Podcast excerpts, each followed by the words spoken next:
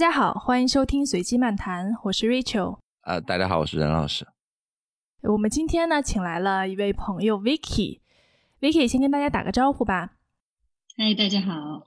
对，请 Vicky 来呢，是因为其实自从这个疫情开始，我和任老师，包括和很多我们周围的朋友，都在聊关于孩子上学的问题。因为这个疫情来了以后，很多学校都有了变动。Vicky 呢，真的是我认识的人里面对于 homeschool 研究最深的，而且他是真正打算采用这种方式的。所以今天特地请 Vicky 来跟大家聊一聊关于 homeschool，就是在家里面自己给孩子们上学这样的一种方式。那 Vicky 要不要先跟大家简单介绍一下，或者讲一讲你的心路历程？为什么你会？考虑说想用 homeschool 这种方式呢？哦，这个 说来说来话长，绝大部分就是跟这个疫情有关。疫情爆发的时候呢，我们在日本度假，当时反正就每天就看着各种这种新闻呐，这个我先生特别担心，他觉得他得回去工作，想当初也不知道国内什么情况，然后最后就说大家的这个 reference 点都是想当初那个 SARS 嘛。就想着说，那你你就带孩子去美国待俩月，等这等中国平定了，你再回来。谁知道这这两个月呢，就变成了现在已经半年了，然后又出现了各种这个签证的问题啊，这个两国这些关系啊，这那的，所以呢，就好像遥遥无期了。之所以为什么会想 homeschool 呢，也是因为说，就是不管在哪儿，这个比较自由，就是我们比较灵活。就比如说哪天突然我可以回北京了，我们可以继续。如果在这边给他们报学校呢，之前我也想过，但是也不是那么说说好走就就走的。最大的一个原因吧，就是因为说它比较灵活。还有一个呢，就是说。疫情开始以后，我们就一直在在这边，然后跟着他们以前的那个国际学校上了大概四个月的这个网课。通过这个网课，也让我更了解到我们家这两个小孩儿，他们其实挺适合自学。给我的感觉就是，其实这个对他们两个还是挺合适的。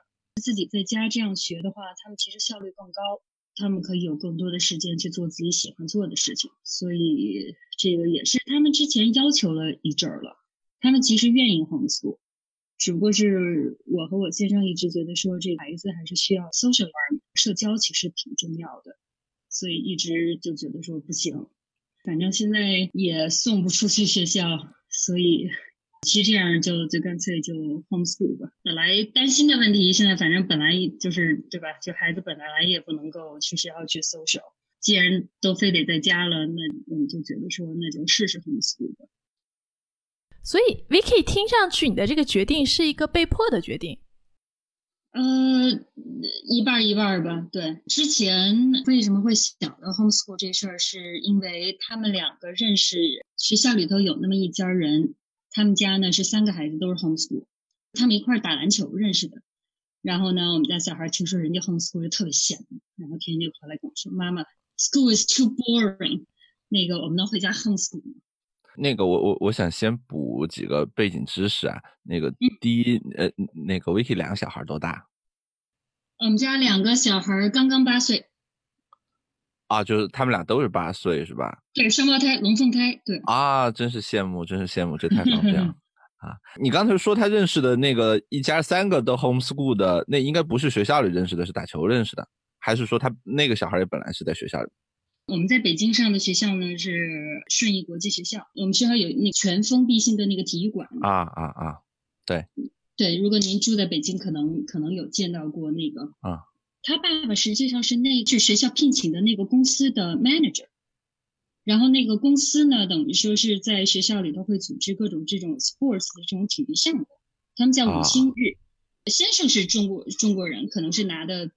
就我不知道绿卡什么的，他太太是一个加拿大人，然后自己本来就是老师。其实，在北京你也知道，这个国际学校的学费是相当可观的一笔数字，所以他们家如果三个都送国际学校的话，其实负担还挺大的。对。然后呢，local 的学校，第一他也去不了，他没有户口嘛。对。嗯，再去别的学校呢，他又觉得可能不是特别合适。但是他们家有一个呢，是说，因为他们是有很大的宗教信仰。就是他们实际上是 Christian based 的那个，就是他们用的 curriculum homeschool 的 curriculum 也是 Christian based，就很大一批实际上在北美这些 homeschool 的这些家庭，要么就是有这种想法，就是美国的 public school 是不允许有宗教的。对，所以他们很多人愿意说 homeschool 也是因为这个原因，这是一个家庭的选择吧。然后他们家是我第一个认识到，就是 personally 接触到的是 homeschool 的，因为我们我们在一起打球，所以呢就觉得说，哎，白天对吧，他们也在该干嘛干嘛，然后反正放了学以后一块儿打球，一块儿运动，然后有也也有一些这种 social 的这种，就是小朋友在一块儿的这种东西，所以他们俩当时就特别特别羡慕，特别愿意说，妈妈我们也 homeschool 吧，说学校太无聊了。哎，那，所以那家的三个小孩儿，大的多大，小的多大？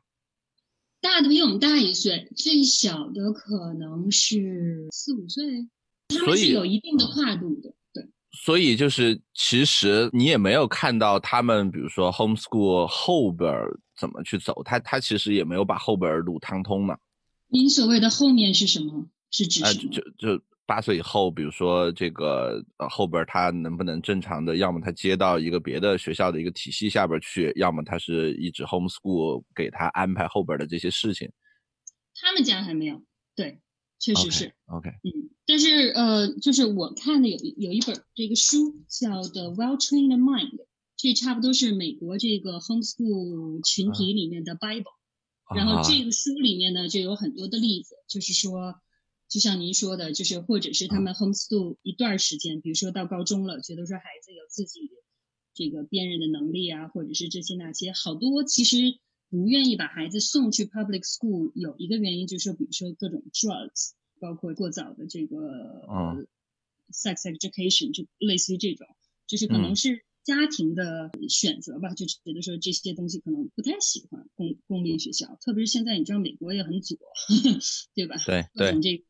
我今天看的朋友圈里头，人家发的加州的 kindergarten 是五年级小孩的教材里面，就真的有写进去说，你可以 选择你要跟谁结婚，你可以跟男的结婚，也可以跟女的结婚，这些都是你的选择。就很多家庭看到这个以后，就觉得说我不认同这个，我不愿意你从小给我的孩子洗脑，去教他这些东西。所以他愿意说，对吧？要么我们就上一个很好的 private school。对。就是我的三观是是认同的，或者我没有这个经济能力，或者是是是有一些其他的想法，那我就在家 homeschool。现在美国的这个 homeschool 的 trend，我我那天还在看，呃，越来越多了。今年可能说是可能有三个 million 还是多少，就是反正当然今年可能是个特殊情况，因为是疫情嘛。对。但是就是确实是这个数字每年是在攀升的。OK OK。有意思，哎，任老师，你有想过 homeschool 这个事情吗？呃，没有，因为我我最近我也是被疫情，但是我是被疫情教育的那个，就是我最近跟我女儿在一起，长时间的在家里待着，然后我们俩的关系已经非常的紧张了啊。我我对学校的理解很大程度上其实是希望那个有人来帮我去。这个释放一些那个压力啊，我我我是比较传统的，我我还在相信什么《三字经》啊、《弟子规》啊那一套东西啊，所以对我来讲，需要有一个最理想的情况是有一个比较严的老师，然后去分散孩子对我的憎恨，大概是这样子。哎，但其实之前我们也聊过嘛，任老师其实是对孩子的期望还是蛮高的，他自己在家里会给女儿教很多。特别是数学吧，教教教了很多，对吧？应该已经学到小学三年级的水平了。任老师家的姑娘跟我们家姑娘差不多大，大半岁吧，五岁半。我这个大一些，对对对，对，就已经到小学三年级的数学水平了。那你在家自己教他的初衷是什么呀？你都这么教了，没想过自己就一直教？没有这个东西，我就说一直教太痛苦了。啊，就我我现在当然就是也教的比较痛苦，反正我小时候是这么过来的，我就觉得这个小孩你要教他学任何的东西，呃，其实是需要持续的消耗这个，要对他施加一个力量在在在身上的，啊，但是这个力量施加的比较多了以后呢，就会产生很多负面的情绪。啊，所以我希望的是说，周围所有的人形成合力，每个人呃来这个什么一下，就不要让他特别恨一个人。哎，那 Vicky，你有这个担心吗？你会觉得你真的要在家里自己教他们了，所有的这种任务都放在自己身上了，会不会就比如说容易更焦虑啊，引起不和睦的 情况？呃，这个是确实是担心之一。这个亲子关系确实挺重要的。我也跟你说了，就正好今年我是我们那个学校的 PD 主席嘛，大家跟我聊的也比较多，就各种对这个网课的不满。其中最大的一个不满就是像任老师说的，这个孩子在家就家长就必须得上任，最少是当个 TA，然后就有的特别是大一点孩子，十几岁的那种 teenager 的时候，就说这已经打的。鸡犬不宁了，家里就就就是再不把这孩子送出去，这个这个家就要破碎了，就反正说的挺夸张的。我们家还好，所以这为什么我敢做这件事儿，也是因为说经过这个网课吧，我觉得可能我比较 lucky 吧。一个是说就是他们俩确实是一般大，然后呢，他们两个互相还有个讨论。然后怎么说？我觉得他们俩可能有这种自驱力吧，就是有这种好奇心，他还真的是挺愿意去，就是弄懂他不会的东西。所以我们就包括我做 planning 的时候，我一直会要问他们 feedback。那天我们就说说他们学校是怎么上课的，对吧？每一个 subject 可能就是四十五分钟。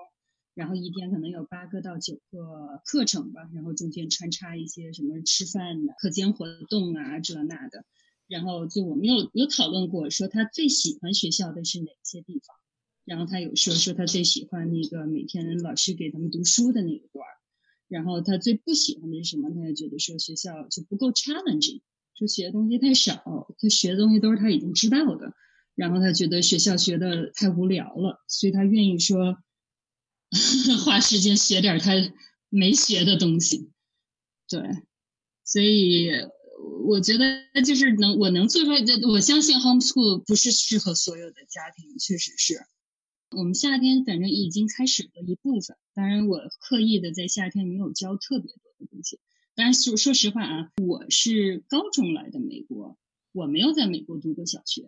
所以，这个美国小学现在怎么教孩子，确实对我来说也是一个新的这么一个认知。所以，你看我这旁边有 一大堆的 参考书，这个我也是跟他们一块儿在学。所以，我也跟他说了，就说这个，对吧？我们是一块在成长，我最多也就是一个陪读，然后我能做到的就是帮他筛选一些教材，筛选一些我觉得是比较好的 curriculum，然后具体这个。我们每个星期会有一个 feedback session，就我们在一块坐着讨论，觉得说这个星期，哎，这个这个这个你喜欢，这个你不喜欢，我觉得什么东西做的很好的，我觉得什么东西可以可以改进的，我觉得还好吧。对，V Vicky，我觉得是真的，我见过他们家的两个孩子，还是非常的事儿的，而且是很会自己去找到有兴趣的事情自己去做的。所以可能 Vicky 会会在这方面比较放心。但你们家的两个小朋友是八岁，所以开学应该上三年级。三年级，对，三年级。你现在想采取的主要方式还是他们自己学呢，还是说你会去当个老师，在家里面去教他们？嗯，说实话啊，我看了一下这些材料，就好多东西我也不知道，就真的是我们得一块儿去学。对，在国内的话，大家就会说三年级以前。就是家长还是很好糊弄小朋友的，三年级之后，基本上家长就已经搞不懂他们在学什么了，所以，所以我觉得这个要从三年级开始 homeschool 还是很需要勇气的。对，我觉得这个挺矛盾的。我也有想过要不要在家里自己教。就的确，刚才我们聊的时候，其实有一个一致的感觉，就是学校里教的东西可能比较少，或者是说学校它是很多孩子嘛，它是要兼顾到最好的和最不好的。但是那有一个问题呢，就是对于小的孩子，你需要付出很多的心力去去给他建立规则，去监督他，这个就很难。但是大一点呢？就会有智力的考验，对吧？就是他学的东西，其实你不是特别明白，这个时候可能也会就有些家长就会比较犹豫。小的时候，我觉得其实我们的好处呢是说这个规则的建立啊，包括可能学习习惯，我觉得到二年级到三年级，现在这会儿已经差不多养成了，所以他们今天可以开始 homeschool，我觉得也是基于之前的这些学校做的这些工作。我现在的想法还是说，就是 homeschool 这一年，只不过是这一年因为疫情，因为各种，所以呢，这一年正好可以用来查漏补缺吧。因为国际学校他们确实是最先进的教育理念，就包括这个所有的就 project based 的这些东西，确实是非常先进的。但是如果你看那个美国，它有一个 Common Core，就是所谓的美国的教学大纲吧，那里面有很多，比如说美国的地理、美国历史，像这些东西，国际学校是不教的，所以他们肯定还是有一些地方可以用这一年的时间来来弥补的。然后正好呢，我看的这。我叫它叫叫所谓的这个 homeschool Bible，这个里面用的呢也是这这种所谓的叫 classical education，经典的这个教育，它是非常 language intensive，不是图形密集型的那么个东西，就还是以文字为主。因为我们家特别喜欢读书，所以我觉得这个其实对他们来说是一个挺好的这么个东西。包括他们现在读的各种历史的这些古罗马呀、什么古埃及呀这些这些东西。想当初可能我也读过，但是肯定是不记得了。所以跟他们重新一起，我觉得就包括重新学这些 grammar。我小时候是在中国学的英文的语法，跟他们现在就我找到了一套我觉得很好的这个教这个 language arts 的这么一套教材，是完全不一样的。我觉得我就重新跟他们又读了一遍书，我觉得我也能学到很多东西。其实我也挺激动的。哎，严老师，你会不会觉得等孩子七八岁，然后像 Vicky 这样就已经熬出来了？你看人家这教的多潇洒，你看你那多痛苦啊！我这呃定位不太一样，我这只不过你可以把我当那个课外辅导班的那个老师，就是我我一直是定位就是。呃，有兴趣的或者是有能力的就教一点儿啊，但不是全科的，因为那个全科的真的是要文武全才，就需要备课呀。看那个 Vicky 那一大本那个大 Bible 拿出来以后，就就特别震撼。我我这个就是，呃，就会点啥教点啥，所以心理压力其实是没有那么大的。而且国内跟美国的这个教育环境还不是特别一样，你知道国内还是比较应试的啊，所以我我我我这很多东西都是冲着应试去的。所以刚 Vicky 说，美国可能现在已经有将近三百万的家庭选择 homeschool。刚 Vicky 也提到会有论坛啊，会有一个社群，所有采用这种教育方式的人，他们可能会在一起讨论。然后还有一些公司会给他们提供工具，包括各种的教学材料啊这些东西。但是其实在国内，homeschool 还是一个比较新的概念。我反正我是。不认识谁真的在自己家里教孩子？国内好像最有名的就是郑文杰，是不是？我想说，这是可能是唯一一个我知道的。因为国内确实就像任老师说的，这个体系它就不鼓励这个东西。美国它它从政府就其实挺鼓励这个的。你看那个美国那个国务部的 Department of State，它专门有一个网站，它的这个网站是给那些就是。驻外的士兵的家庭，就是他们，他们不是要就就派这些人出去驻扎吗？跟外交官还不一样，外交官对吧？这个美国政府花钱给他们去上国际学校，他们的话就反正是政府给他补助，然后他们好多人是选择 homeschool，或者是这种网校，就专门是在网上上课的这些学校，然后各大学区我知道的。就包括这个，我我也了解了一下。就我们现在所在这个学区，实际上你就填一一张纸，就告诉他说，我决定 homeschool 我们家小孩儿。他也有相关的法律要求你，如果你 homeschool 你们家小孩儿，你是要做到什么什么什么东西。包括就是你要教他的可能是八门还是十二门，就是这种不同的课程。当然你不用每个分开教，就比如说你可以把。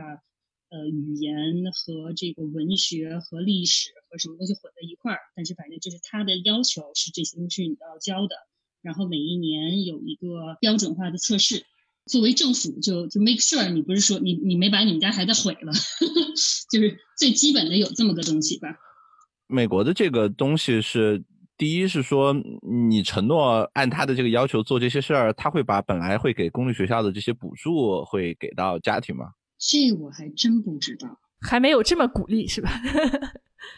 呃呃，就是他有一些 homeschool，当然我没有注册啊，但是有的 homeschool 它叫 homeschool co-op，就是真的是你这些家庭在一块儿，他们自己组织了那么一个类似于学校，他们也是有课表的，在 East Side 有那么几家，我之前看过。自从想说做 homeschool 这事儿以来，我也看过各种其他不同的人是怎么做的，就是我我了解了一下我的 option，然后最后选择是自己在家用不同的这个什么东西。当然，有人是选择像这种送到一个 Co-op 里头所有的课程呢都是不同的家长自己来 volunteer 去教。就比如说我是这个 computer science major，那我愿意教小孩编程。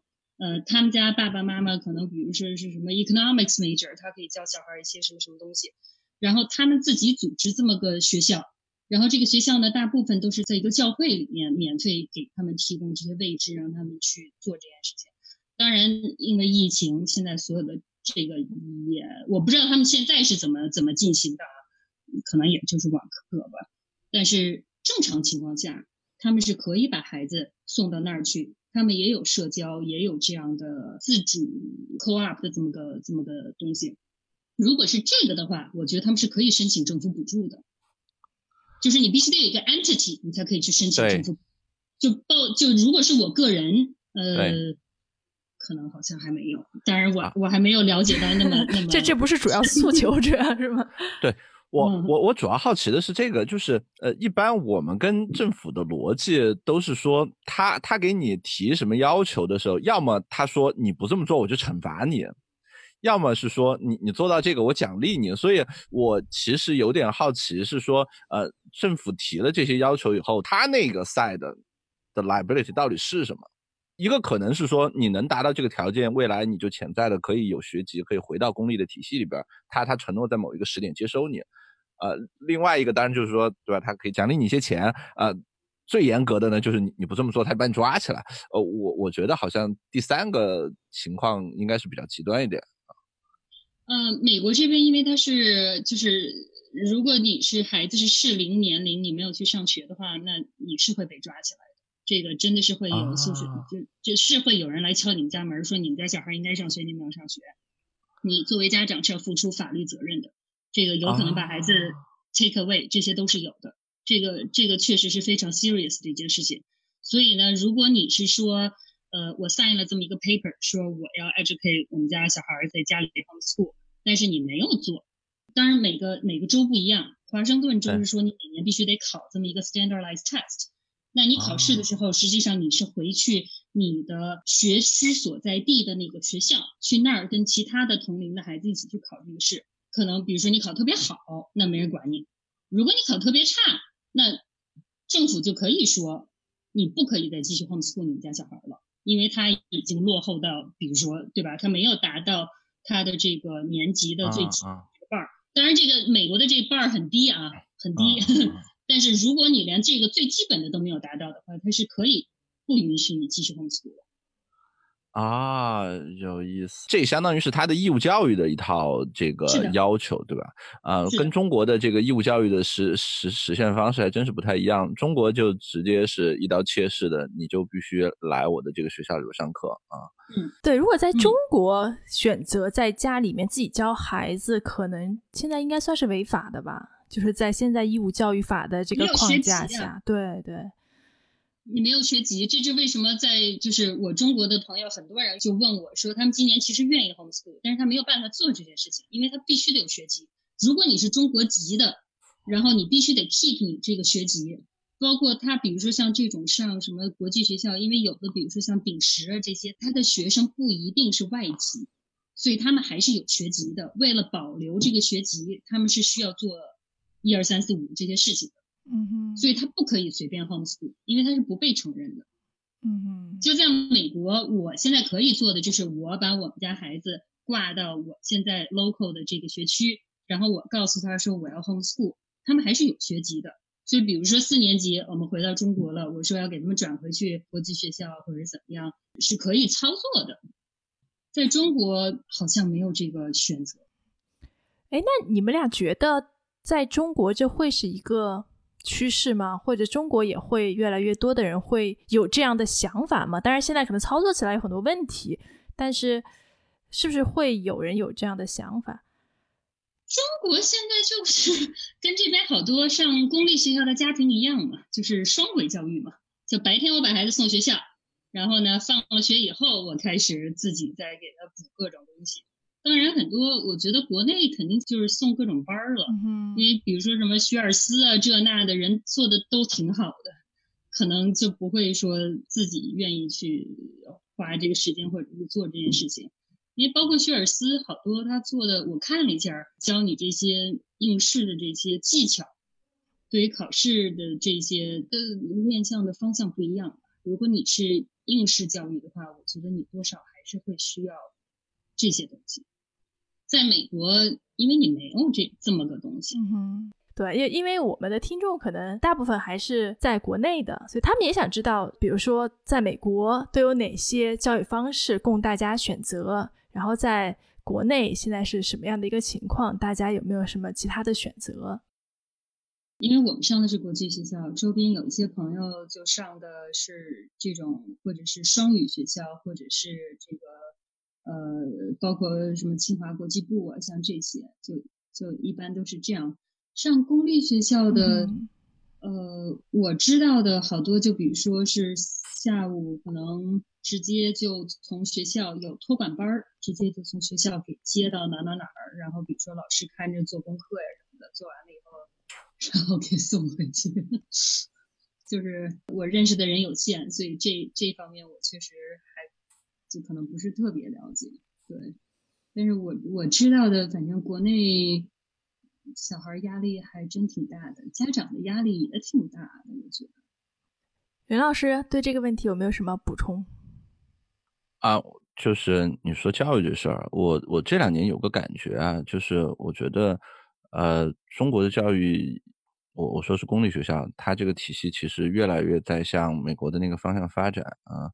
我我把这个叫做呃，培养合格的麦当劳店员，嗯啊，就是所有公立学校，在我看来，它的主要目标其实都是培养大量的呃合格的呃。基本的劳动者，它跟以前中国这套体系不太一样。中国从科举那套体系开始，整个的这个教育它不是一个呃全民教育，它它是限定在精英阶层的。就中国以前不是所有人都都上学的，是说那个呃科举，它其实都只是一小撮文人在干的事情啊。所以呢，在那个历史条件下，中国的教育一直有一个非常浓厚的选拔的特色。啊，就是孙山以后的人都是他们不关心的，他们极极大的精力是放在能通过层层选拔的这波人的这个上边。中国的这个这套教育体系里边一直有一个非常深厚的一个任务，就是去做选拔，去把合适的人给选出来。啊，哪怕是说在这个过程中会有大量的人掉队，甚至是说可能因为过度的这个呃过度的压力被牺牲掉，像范进中举啊这样的例子，其实。呃，在中国这套教育体系下边，他也是不太在意这这些事情的。但是呢，自从这个九年义务教育开始推行，包括现在中国人日子过得稍微好一点以后呢，他也开始呃有更多西化的这些观念在里边呃，像呃人人平等啊这类乱七八糟的东西，就就就我我不是说这东西不好，我就说这一类的东西就进来了。进来以后，教育整个的体系，就是包括现在要求给孩子减负啊这些，它实际上。都是就像刚才你们说到的，他必须要顾到非常多的人。如果我这一套教育一定要顾到百分之八十、百分之多少的人，那实际上一定就会有一些呃小朋友他在里边就会觉得是非常 boring 的，啊。呃，他觉得是不合适的，比如说像刚才提到的关于呃宗教啊，关于一些社会问题的这些认知，呃，他必须要站在大多数，他必须要维持政治正确的话，很多事情他就不能做了啊。包括中国以前的我我所信仰的那一套，说老师一定要很严，嗯，合适的时候你可以体罚学生的那一套东西也都不能做了，所以整个公立教育它就变成那么一个东西。当然，这个同时发生的事情呢，就是这个私立的这个教育体系呢，它以呃新的方式又又重新出来了。因为最早中国的教育其实都是私立的，都是都是私塾这样子。后来学校被公立化了以后，外边就出现了很多私立的这个呃培训机构、教育机构，它可以教你各种东西。所以现在整个中国的教育也开始进入一个拼图式的一个状况，你可以有几个小时在学校里边应付个事儿。呃，然后呢，也会有一些地方呢，帮你去呃做作业、托管班儿，呃，其实就是帮你看着孩子，啊，还会有一些地方呢，真的会教你一些好难好难的东西，就是我们看到什么各种奥数课啊什么的，呃，也会有地方你可以去呃学个体育运动，跟小朋友玩一会儿啊，或者是去做编程，它其实已经变成一个挺拼盘式的东西了。包括是说很多国外的这些东西也在国内你能找得到，嗯，就像是国际学校或者是其他的，帮你能延伸到呃海外教育体系里边的那些出国考试啊啊，或者是这一类的东西，会不会觉得在这种拼图式的？教育体系下就会出现一个问题，就是孩子特别累，对吧？就是你上课，你学校就你就算无聊也好，或者怎么样也好，你得去，对吧？每天也得有八九个小时吧。然后你之后还要去参加各种辅导班儿，还有兴趣爱好，那孩子的时间其实就都被占用了。你拼图拼的就是孩子的时间嘛。呃，对，就是看你怎么去想这个问题。也有很多呃家长觉得，我其实每天就是要把小孩小孩的精力电力耗尽。如果这公立学校真的是中午十二点就让我把孩子接回去，其实有很多家长是非常痛苦的。北京现在也开始有你说的这个情况了，就大家觉得是说啊，既然公立教育我只能满足大家百分之六十的需求，还有百分之四十的需求需要你在线下去满足，那我应该对应的多留时间给你。所以放学时间也越来越早。我们我们看到这个其实是在跟美国挂钩的。啊，就是或者是像像在美国靠的，北京据说有一些区域每周有两三天十二点左右就放学了。嗯，是。但是你你会发现的是，他真做这件事儿的时候，也会有一些家长就很痛苦。这就是你把十亿人都绑在一条船上，按同样的标准去去去对付他们的时候，肯定这事儿是有各式各样的不同意见在这里边。我我觉得中国这个事情再再往后搞一搞，homeschool 这件事儿一定它它就会压不住。一定会有很多特异性的这个需求，大家觉得你你不要再折腾了，我我自己来吧。是，我觉得美国现在的这种方式，我们先不说它好不好，其实它可能也是一个被逼的选择。我觉得中国，我我感觉也会有这个趋势。其实 homeschool 是一个挺奢侈的事情，对吧？你在家里教孩子，那肯定你是父母双方得有一个在家里吧，不用去上班，对吧？但有时候这个你也不好说，是主动的选择还是被动的选择，并不是说一个家长就在家里闲的没事儿，然后我说我 homeschool，哎，大部分都是因为 我算算成本，然后算算这个学校教育质量，对吧？然后再看看情况，然后那选择一个家长决定不出去工作。这件事情，我觉得至少在北上广，可能在一些一线城市，可能慢慢也会出来，特别是有了二胎开放之后，家里如果有两个孩子。那我知道的，我在北京的朋友也有挺多开始考虑说，在家里面就帮忙照顾孩子了，并不是说大家有多有钱，只是说我算算雇保姆的成本，算算学校的成本，再算算上学的时间，后来觉得那还是待在家里可能会对整个家庭做一个整体来说是比较好的一个选择。那一旦出现了这种情况，那么就肯定会有说有 homeschool 的这种。想法的家庭就会慢慢变多，不光是 homeschool，可能还有很多其他模式的教育方式，就像私立呀、国际学校啊，其实这些都都是一个需求的多样性的一个结果吧。对我，我我觉得好像今年，嗯，北京的那个不就是改革就改成抽签儿了吗？我我理解的啊，不不一定完全正确，因为我没有没有特别仔细研究这个东西。我理解就是公立就是走公立那批，对吧？然后私立的就开始变成抽签儿了，说学校好像不可以自主招生，然后都是按抽签制这种，可能就是把就那么一批人，可能就是也很也很注重这个教育，然后呢，就是可能在 border 上说，我要么就上一个好的公立学校，要么我去一个私立，就比如说好的公立学校我抽签抽不到的话，我可以去私立。可能直接就把这批人给给拉出来了，你就干脆就就去私立，你不要去占用这个公立的名额。对，其实他在逼迫一些有更高要求的人去自己再找一些新的出路。对，我们之前其实也做过一期节目，就讲这个 教育的焦虑。就我们有很多可能，比如说北大清华的同学，他们的孩子，大家算算，按照概率和招生人数这些算一算，其实大概率是。别说上北大清华了，就大概率可能连二幺幺都上不去。那这些孩子或者说这些家庭，他们该怎么办？因为这些家庭大部分的经济实力还是不错的，对他们如果就在高考这条路上走，就按照概率来讲，就肯定会降级嘛。那么他们要不要在这之外再找一些不一样的路？哎，任老师你怎么看这个问题啊？你怎么规划你们家两个闺女之后的教育问题？不，这这首先我觉得中国教育一直有一个呃非常重要的一个呃理念啊，就是这个传统，就是你这个王侯将相都宁有种乎？你这读书人，我我觉得就更是这样子，还是不能太把自己当个事儿，对吧？就是呃，就凭什么你你你能怎么样，你孩子就能怎么样？这事儿哦，我觉得还是。就一一直都不是这么回事儿嘛。中国的这个科举的这个门之所以一直能把上升通道打开，就还是说有非常多的这个呃所谓的寒门学子他都能学出来啊。所以呃我我觉得这个是一个很正常的事情。你你孩子能学到什么样子，或者说他想学到什么样子，呃其实也都是他自己的选择。呃现在选择其实还是蛮多的。我我不觉得他还像。以前那个样子真的是所谓的千军万马走独木桥的那个状况了。我已经见到越来越多的家里边或者是小朋友，他自己已经不把高考作为他的主要的或者唯一的选择了。嗯，说到这个，前几年有一部纪录片好像叫《出路》吧，呃，挺有意思的。他是时隔大概七八年去跟踪的，跟拍了中国的三个。不同环境下边的这个小孩儿，然后看他们整个从这个学习到考试到工作整个的过程，啊，这里边就有北京的家里条件还挺好的，也有这个山区里边的家里不太想让他读书的这个小女孩，她不同的这些东西，当然差异还是很大的。但是我感触比较大的是说，北京的那个小女孩应比我们应该小小小蛮多的，应该是差不多小十几岁的这么一个情况，但是从她那个时候开始，她就已经呃还过得挺无忧无虑的了。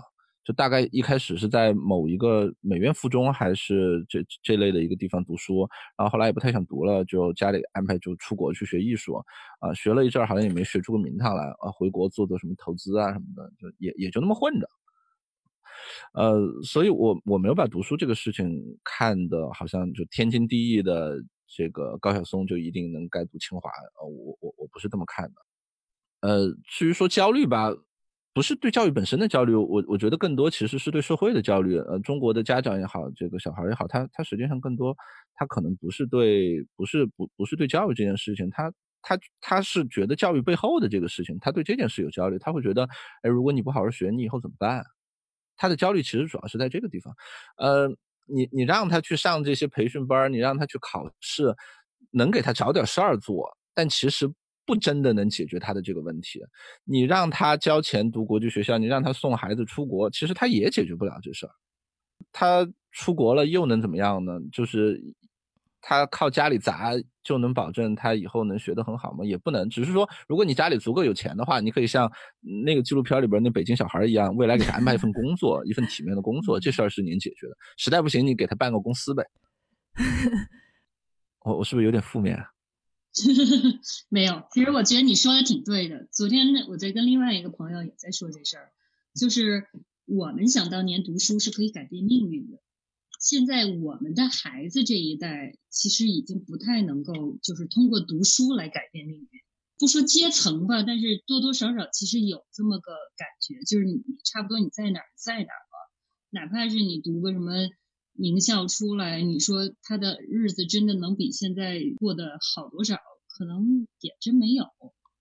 教育本身不是说不重要，我觉得挺重要的，但是很大一部分实际上就是帮助他自己找到他自己的，包括他的人生定位啊，包括他个人定位啊，就是让他知道他自己是谁，擅长做什么事情，然后包括一些做事的习惯吧，也就这样了。你说现在的读了清华北大出来的找不着工作的也挺多的，所以也并不是说像以前你好像读了一个大学出来就有个铁饭碗的或者什么，这种确实是一去不复返的。是是是，这个就比较这个话题比较大了。我们回到这个 homeschool。对，其实刚 Vicky 也说到，选择 homeschool 有一个原因是说，对现在可能公立教育它传达的一些价值观不是完全的认同。对对，然后我有一些朋友在美国这边的，有很多工程师选择说在家里做 homeschool，很大的一部分原因也是对现在公立教育的一些传递的价值观不太认同，还有就是对现在社会上主流的一些价值观。可能不太认同，当然我们说的这是美国的情况哈。然后他们会选择在家里面 homeschool，但会不会是一些过度保护呢？嗯，有，其实也是，就是我我之前跟他们学校的老师有聊过这个问题，就是以前其实国际学校这个生源是非常面儿非常窄，差不多都是像这种 expat 对吧？大公司派回去工作。然后可能高管的这些，然后在这些国际学校读书，可能读个一两年，然后被派到另外一点去了。现在更多的实际上就是本土化了嘛，很多当地的一些资源的或者是有想法的一些家庭会把孩子送进来，就是 diversity 不一样吧。然后有时候我就会问这个老师，然后老师就说说，其实孩子在。越早接触到这些不不同的人、不同的价值观，包括不同的肤色、不同的这个想法，对他们是一件很好的事情，因为他很小，他就会知道说不同的人可以有不一样的想法，哪怕是我们的想法是不一样的，但是这也不不耽误我们一起去完成一件事情，或者是呃不耽误我们成为朋友。多元素的生长环境对孩子是一件好事儿。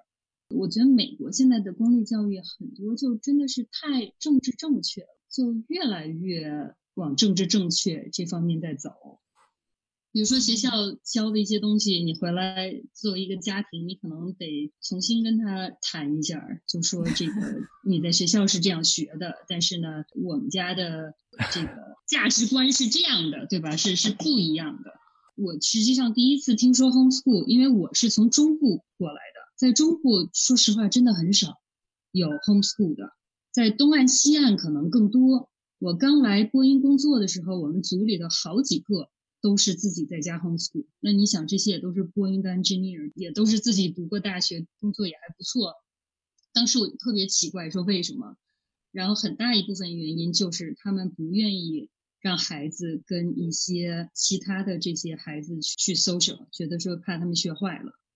你说是不是过度保护？其实真不好说，因为孩子特别 teenager 的时候，他会处于这种 social pressure 叛逆的，不光是叛逆，就包括这个 peer pressure，对吧？别人都抽烟，你说你抽不抽？别人都吸毒，你说你吸不吸？就类似于这种东西，是不是过度保护？这个其实真不好说。我觉得有的时候我也，你要这样说的话。国内就单纯很多了，对吧？我觉得国内家长 可能出于这方面的考虑就很少。所以你说，即使你不喜欢现在学校里教的一些东西，但你也不能说让孩子隔离他，因为将来到这个社会上还是同样的一个社会。我觉得国内这些也蛮多的啊，就是呃，所谓政治正确嘛。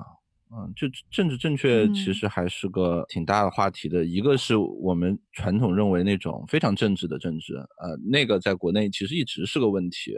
我们知道国内也有一些私下生活嘴不是特别老实，喜欢说一些这个违规的话的这些家长。那你可以想见他的这个孩子从学校里边回来以后说要拥护谁谁谁的，今天又背了一个什什么政治课文，这家长听了心里是个什么样的心情？我是见过这样的家长的，他其实是非常痛苦的。那怎么办呢？他没有太多的办法，他可能顶多也就是比较极端的那种。他会回来以后就会跟孩子说啊，虽然你在外边学的是这样子，但我们家是持这个观点，就像 Vicky 说的。但这种呢，他必须处理的非常非常小心，对吧？因为一旦这个孩子不懂事，哪天跑出去乱说，可能会惹出来非常多的麻烦。另外一种呢，就会更那个一点，家里他大家就不提这个话题了。然后还有是现在。就没有那么正直的，就像，呃，要不要体罚，要不要打骂孩子这类的事情，啊，实际上也是有不同的观念的。中国像我这样偶尔还给孩子来两下放在身上的家长还挺多的，但 学校里边这事儿已经完全被禁止掉了。但是我我我家里边我还是会这么操作，那我肯定也会跟他会有一些观念上的一些冲突啊这类的事情。嗯，所以。这个问题，我觉得，呃，现在都是通的，都是通的。以前大家觉得是说，呃，国际学校可能这种事情会会单纯一点啊，但是现现在我我看全世界的政治都越来越正确的情况下，美国和呃欧洲的一些。地方，我我看现在受到这方面的压力也其实蛮大的。如果我们比如说想想一个香港人或者是一个日本人，他的那个教育上边对于某些问题要不要提，其实肯定也也也有非常多的这个不同的观念。所以我们老拿人家改课本拿来说事儿，你你现在想想，你其实挺挺能理解他到底当地在发生什么。Vicky 说另外一个问题是说，大家想去挑一挑，呃，小朋友跟谁待在一起。哦，我我我不知道王然你们在不在意？我我小时候我家里还挺在意这事儿的。真的就是你，你这《三字经》里边教的这些招嘛，对吧？就是孩子周边的朋友，孟母三迁，对吧？不满意你就给他搬家嘛。就是我妈你说在意这事儿。对，美国你搬到一个好学区去，不是干的也是这事儿吗？对吧？我我搬到一好学区，都是有钱人，不要老跟那个黑人小瘪三儿待一块儿，不不也就这事儿吗？幸亏我们这节目不在美国播。这么说不好，但其实大家真的也都会去在意这事儿。至少我小时候的还经常听到有人提这类的话题啊。嗯，我在美国上高中的时候，我妈是非常介意我的朋友的，包括人家里头，比如说是这个不能说 homeless 吧，但是反正就是吃补助的这些，然后那小孩肯定是下了学就自己出去打工的那种，妈就这个家庭不要接触。这确实是，嗯。现在我觉得可能我更介意的，在他们这么大年纪，就是跟他一起交往的小朋友说不说脏话，就就可能是这个影响，其实还是很大的，就是朋友之间的影响。但 homeschool 的话，你怎么给他找朋友呢？就还是我觉得，如果不是政府，就不是在疫情的情况下，其实这事儿还挺好解决的，对吧？就是你比如说，你去个俱乐部打个球。呃，哪怕是出去游个泳，包括你说咱们去公园玩会儿，小朋友都很快能跟其他的小朋友建立起来这种什么东西。当然，可能不是这种长期的这种，嗯，每天都见的这种 social 啊，但是最少就是这种能在一块玩到一块去的，怎么跟人打交道，或者是最基本的这些游戏规则吧，我觉得其实是可以的。但是疫情情况下，本来可能也不会有很人与人之间。特别是不熟的人之间的这些交流，所以这是为什么我觉得今年我觉得这事儿是可以的，但是长期还是不行。我们家好一点是说，是两个孩子，然后他们两个孩子的思维方式和他学习方式不太一样，所以他们两个一起讨论一个问题的时候，实际上是还是能蹦出来一点火花的。哥哥他比较 think out the box，就他能够问出来一些很奇怪的问题，然后可能就我们会因为他这很奇怪的问题。去查一些东西啊，查一些资料啊什么的，但是我相信在学校他是没有这个机会的，就包括他特别喜欢问问题这事儿。我觉得你一个班里头，他们班可能二十个孩子，没有一个老师会一直允许你你不不断的在问这个问题。但是在家里可以就做这件事情，就比如说他对这件事情有一个疑问，我们能一直把这个点给追下去，因为你没有很严格意义上的说我今天必须要完成教学任务。在没有这种压力的情况下，其实我觉得可能他得到的知识吧，可能会更多一点。所以这是为什么？我觉得其实在家肯定是效率上来说，我觉得应该是更高的。Vicky 可以给我们介绍一下，就是啊，你从开始决定要 homeschool，然后开始调研，需要去做哪些工作？或者说，如果我今天我也打算 homeschool 了，你会有没有一个经验介绍？比如说。一二三四五，有这几件事情需要去考虑的。一个是先看说你自己愿意花多长时间，有最省事儿的办法，然后也有最费劲的办法。最省事儿的办法可能就是说你找一个网校，然后网校呢也分公立的网校和私立的网校。K12.com 这个网站呢。就你把你们家地址输进去，它就能给你出来一些公立的和私立的选择。私立的可能需要付一些费用，可能一年在大概五千美金左右吧。然后这些都包括就是可能书籍啊各种什么东西寄到你们家来的费用。公立的就完全免费的，就跟公立学校一样。就是确认说你在这个学区，差不多就是这么个情况。这是最省事儿的办法。你呢，可能也就最多就作为家长来说，最多就是一个 TA，就每天看看啊，那个老师给你布置的作业一二三四五，你做完了没有？交没交？是不是在截止日期之前交的？就类似于这种。我知道很多美国的这些专业走体育路线的很多家庭是用这种办法，可能他对学业上的要求没有那么高，他只是说需要我有一个。被政府认证的网课学校，然后他可以拿到，比如说这个初中的毕业证啊，就类似于这么个情况，这是最省事儿的，应该是。但是这个同时也是最不灵活的，因为你就是递交作业换一个成绩，递交作业换一个成绩，你会不会你都得做，喜不喜欢你都得做，你必须得交上去这个作业，对吧？就跟一般上课可能一样吧。再来呢，就是有这种真的是自己在家教的。自己在家教呢，也可以有两种，一种是，呃，你就买这么一套呃教材，这个教材呢是全科的教材，所有的都容纳在里头了，你就整个买一个，比如说我今年三年级，我就买一个三年级的这个教材，把这些都做了。还有呢，更麻烦一点的呢，就是我每一个科目去挑一套比较适合我们家的教材，这市面上的教材特别特别多。就我这儿有一个 catalog，整整厚厚一本儿，然后就告诉你说，语文、数学、这个外语，包括拉丁文，包括所有的你想要的，这里头都有。然后光数学就有几十种不同的新加坡数学，各种不同 flavor 的新加坡数学都有，对吧？就反正就是，嗯，好处是说有很多的资源。但是你就得作为家长，你就得花很多的时间去找到可能最合适的，这个是最花时间的这么个选择。所以 Vicky 选的是最花时间的这一种。我选择是最花时间的这种，因为我们家说实话，就我跟我老公实际上都是学工科的，但是我们家这是按两个文科孩子养的，从来没给他。教过数学，从来没给他那什么，因为美国这数学上的确实是容易。我一直就担心说，比如说我们要在家给他教了数学了，他去学校就更没意思了。嗯，我们真的就是没给他教过数学，但是读书读的很多，所以他们现在呢发展非常不均衡，所以有的方向可能就不是三年级的，有的有的科目还是按照三年级的来上。嗯，这就是为什么我之前看了一些这些网校啊，这些我最后没有选择，原因就是它没有特别合适的，就是一整套特别合适的这种。对，然后他不给你选择的余地。嗯哼，就你你你不能就直接就去可汗学院什么的找一堆课给他上吗？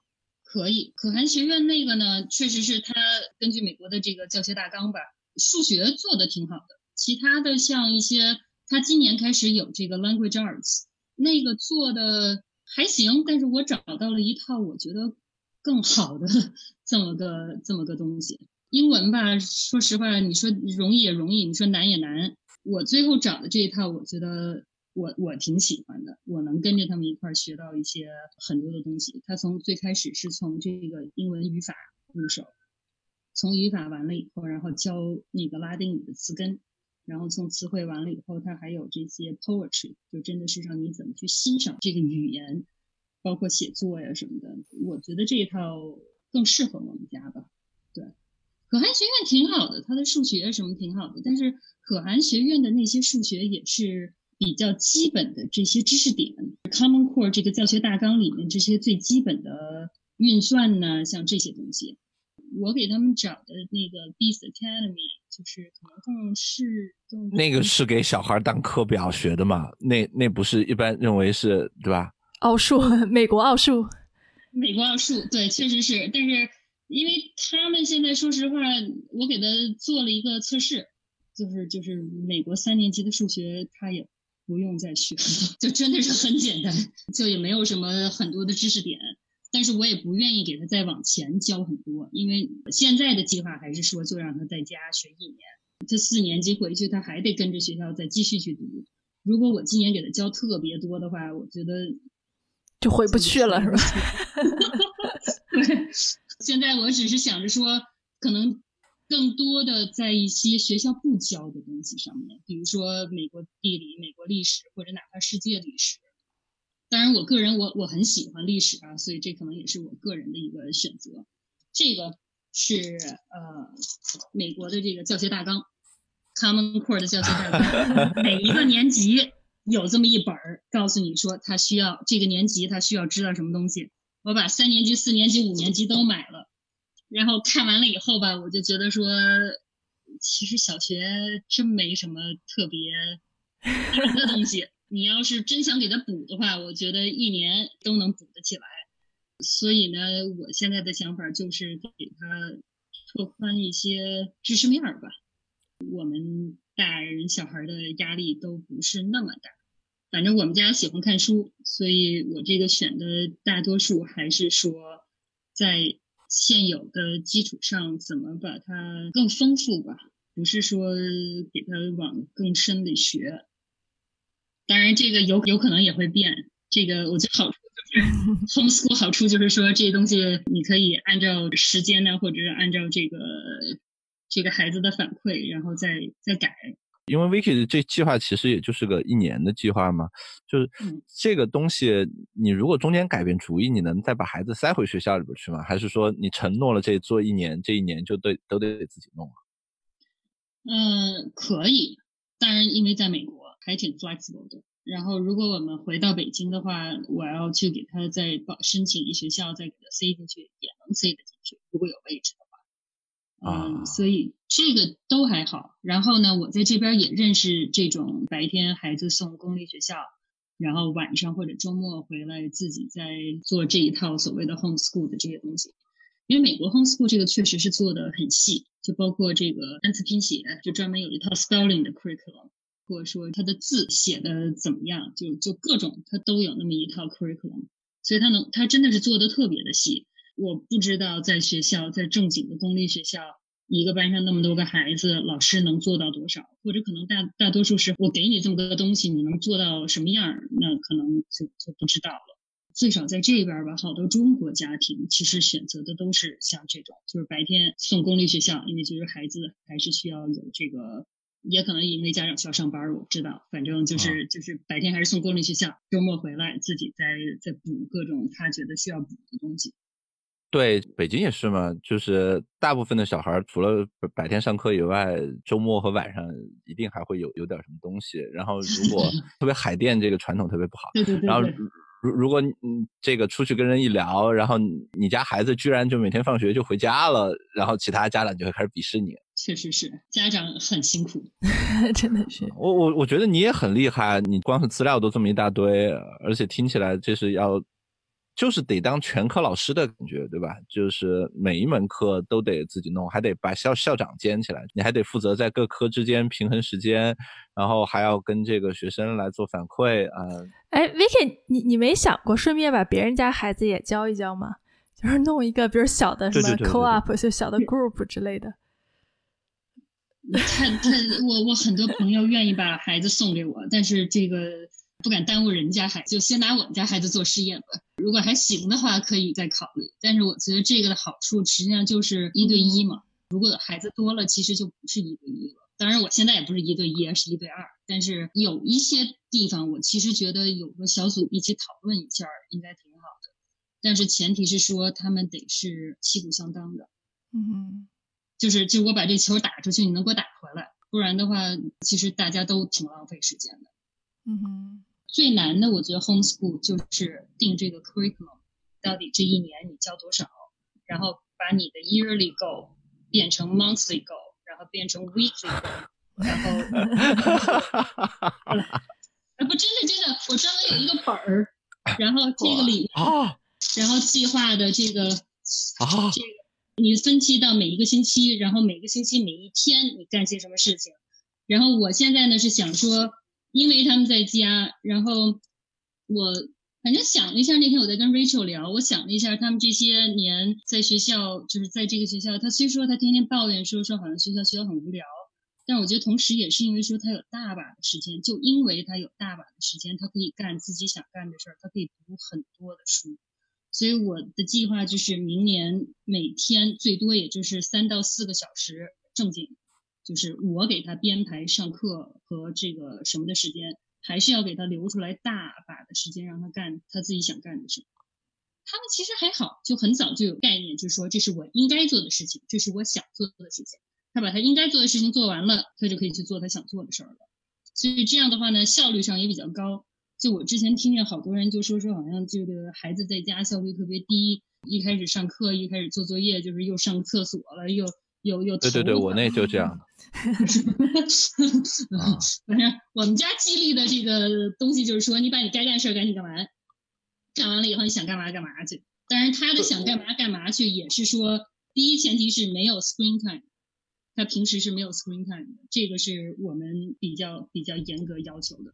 因为我觉得他只要没有 screen time，其他的时间，就我们家儿子可能喜欢下棋，他就花很多时间下棋，还弄了一 Excel 的 spreadsheet，然后天天写他跟谁谁谁多少多少分儿，然后他给自己还有个规划，chess.com 上下棋有那么个分数嘛，下一个月我想到哪哪哪儿，反正就就有这么个东西，我觉得挺好的。这事儿如果是我逼着他做的话，可能就不是这么愉快了。他自己愿意做的话，就感觉就也不一样。所以反正就不给他安排那么多事儿的话，他有足够多的时间，有时候看看书、搭搭乐高，再出去跑会儿、玩会儿。我觉得这一年应该也挺充实。哎，那个就是你，你打算真的是自己每天给他上课，还是给他一堆书让他自己看？啊我已经买了一堆的书。看书本身不是个问题，我最大的问题就是把每天就每个星期需要做的事情给它列出来，这是最那什么的。所以就是你会帮他挑好教材，然后他可能更多的是他自学教材，然后你我会跟他们一块儿学。对，我跟他们一块儿学，就是我们读书就一块儿读。我们夏天是这样的，就比如说我们一起读这套教材，然后一边读，然后一边比如说谁有问题了就讨论。然后这也是我发现，说我们家儿子上课一定是不招老师待见的。他学进去了的时候，他会有很多的问题，特别发散。我觉得老师估计不会喜欢，也没那么多时间让你去问那么多问题。然后，但是自己在家吧，这就还行。但是你就得给他再拽回来，可能过个十分钟以后再给他拽回来。对，反正我们夏天试了一下，我觉得还好。我觉得最大的问题就是不要给他定的太多。大人小孩都需要 downtime。对，Vicky 是我认识的可能最厉害的妈妈了。没有没有，绝对是，绝对是闲的，太专业了。Super mom，对对，这些资料非非常的专业。对，不光是在知识的教育上面，其他方面其实 Vicky 也有很多的心得，回头可以多交流交流。今天其实我们也聊了挺长时间的，Vicky 还有什么想跟大家补充的吗？或者说你有没有什么建议给大家？呃，别轻易走这条路。但是如果你愿意走这条路的话，你愿意付出时间的，其实就一开始最难的就是 planning 这个阶段。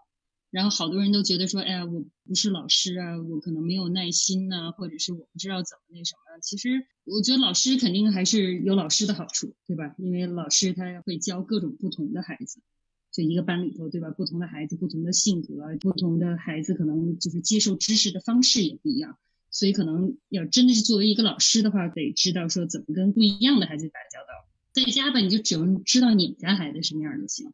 最基本的就是你要知道你们家孩子学习方式是怎么样。我们家这俩我就知道有一个是 visual 的，有一个是 audio 的。这是可能最基本的，你需要你需要大概知道说他们是怎么样的这么个学习方式。然后还有你要对自己有些了解，就是说我是一个什么样的 teaching 的这个 style。有的人就愿意说，我给我给你上课，我给你讲。我们家爸爸就属于这种，就是他知道的很清楚，但是他只能讲他知道很清楚的那个。就比如说，他可以给他们上编程的课，因为他特别知道，所以他能给他讲的特别细致。但是他可能不太适合跟他一起去学点什么新的东西。我属于愿意跟他一起去学点新的东西，我觉得我收获也挺大的，对自己也得有点认知，有点了解。我们这其实说是说是那什么，也是经过了好几个月的学校的网课呀，然后包括我看学校的网课的时候，呃，他们跟老师的这个 interaction，很幸运的是，他们之前就确实有那么一个很好的老师，说话的方式啊，跟孩子沟通的方式啊，让我也学到了很多东西，所以我们才才敢尝试 这个。嗯，但是还好，反正我觉得说这个一个是孩子年纪小，就万一真的是毁了这一年也还行，就是 来得及，来得及。对我我我觉得 Vicky 还是非常棒的，而且今天跟他聊完，我也启发很大。我我还是很看好 homeschool 这件事情的。对，也许有一天我也会去尝试。哎，任老师有没有什么最后要问的？没没有，我以后经常会有问题要问 Vicky 的，特别是这一年的追踪的效果。嗯，特别是听说你家这孩子能知道每天哪些是他自己该做的事儿，我觉得这特别不容易。嗯，我我女儿，我每天都会告诉她，你做完这几个事儿，你就可以玩了。但是我从来都发现她跟我一样，她喜欢推到每天的这个 deadline 的时候才会开始做这几件事儿，然后白天的时候都在自己玩，然后到晚上我开始凶着她，她她觉得有压力了，她才开始干活，特别不好。我们网课的时候打印出来那么个表格贴在冰箱上头，然后他们自己做完了以后会去画个勾，然后所有的勾都画完了以后说：“妈妈，我这些事儿都干完了，我可以去干嘛干嘛去了。”去吧，也是个习惯吧。我觉得他们因为在学校的时候也是这样，每天反正有不一样的这个东西。早上起来老师都写在黑板上，几点到几点干嘛干嘛干嘛。建立起来这个习惯以后，其实我觉得还好。可能一开始这个习惯在学校里大家一起会好建立一点，我是这样觉得的。但是就其他的家长的反馈好像也不是这样，所以我也 就是在学校 挺好的，回去还是不干是吧？行，我们希望以后 Vicky 还可以再做客我们的节目。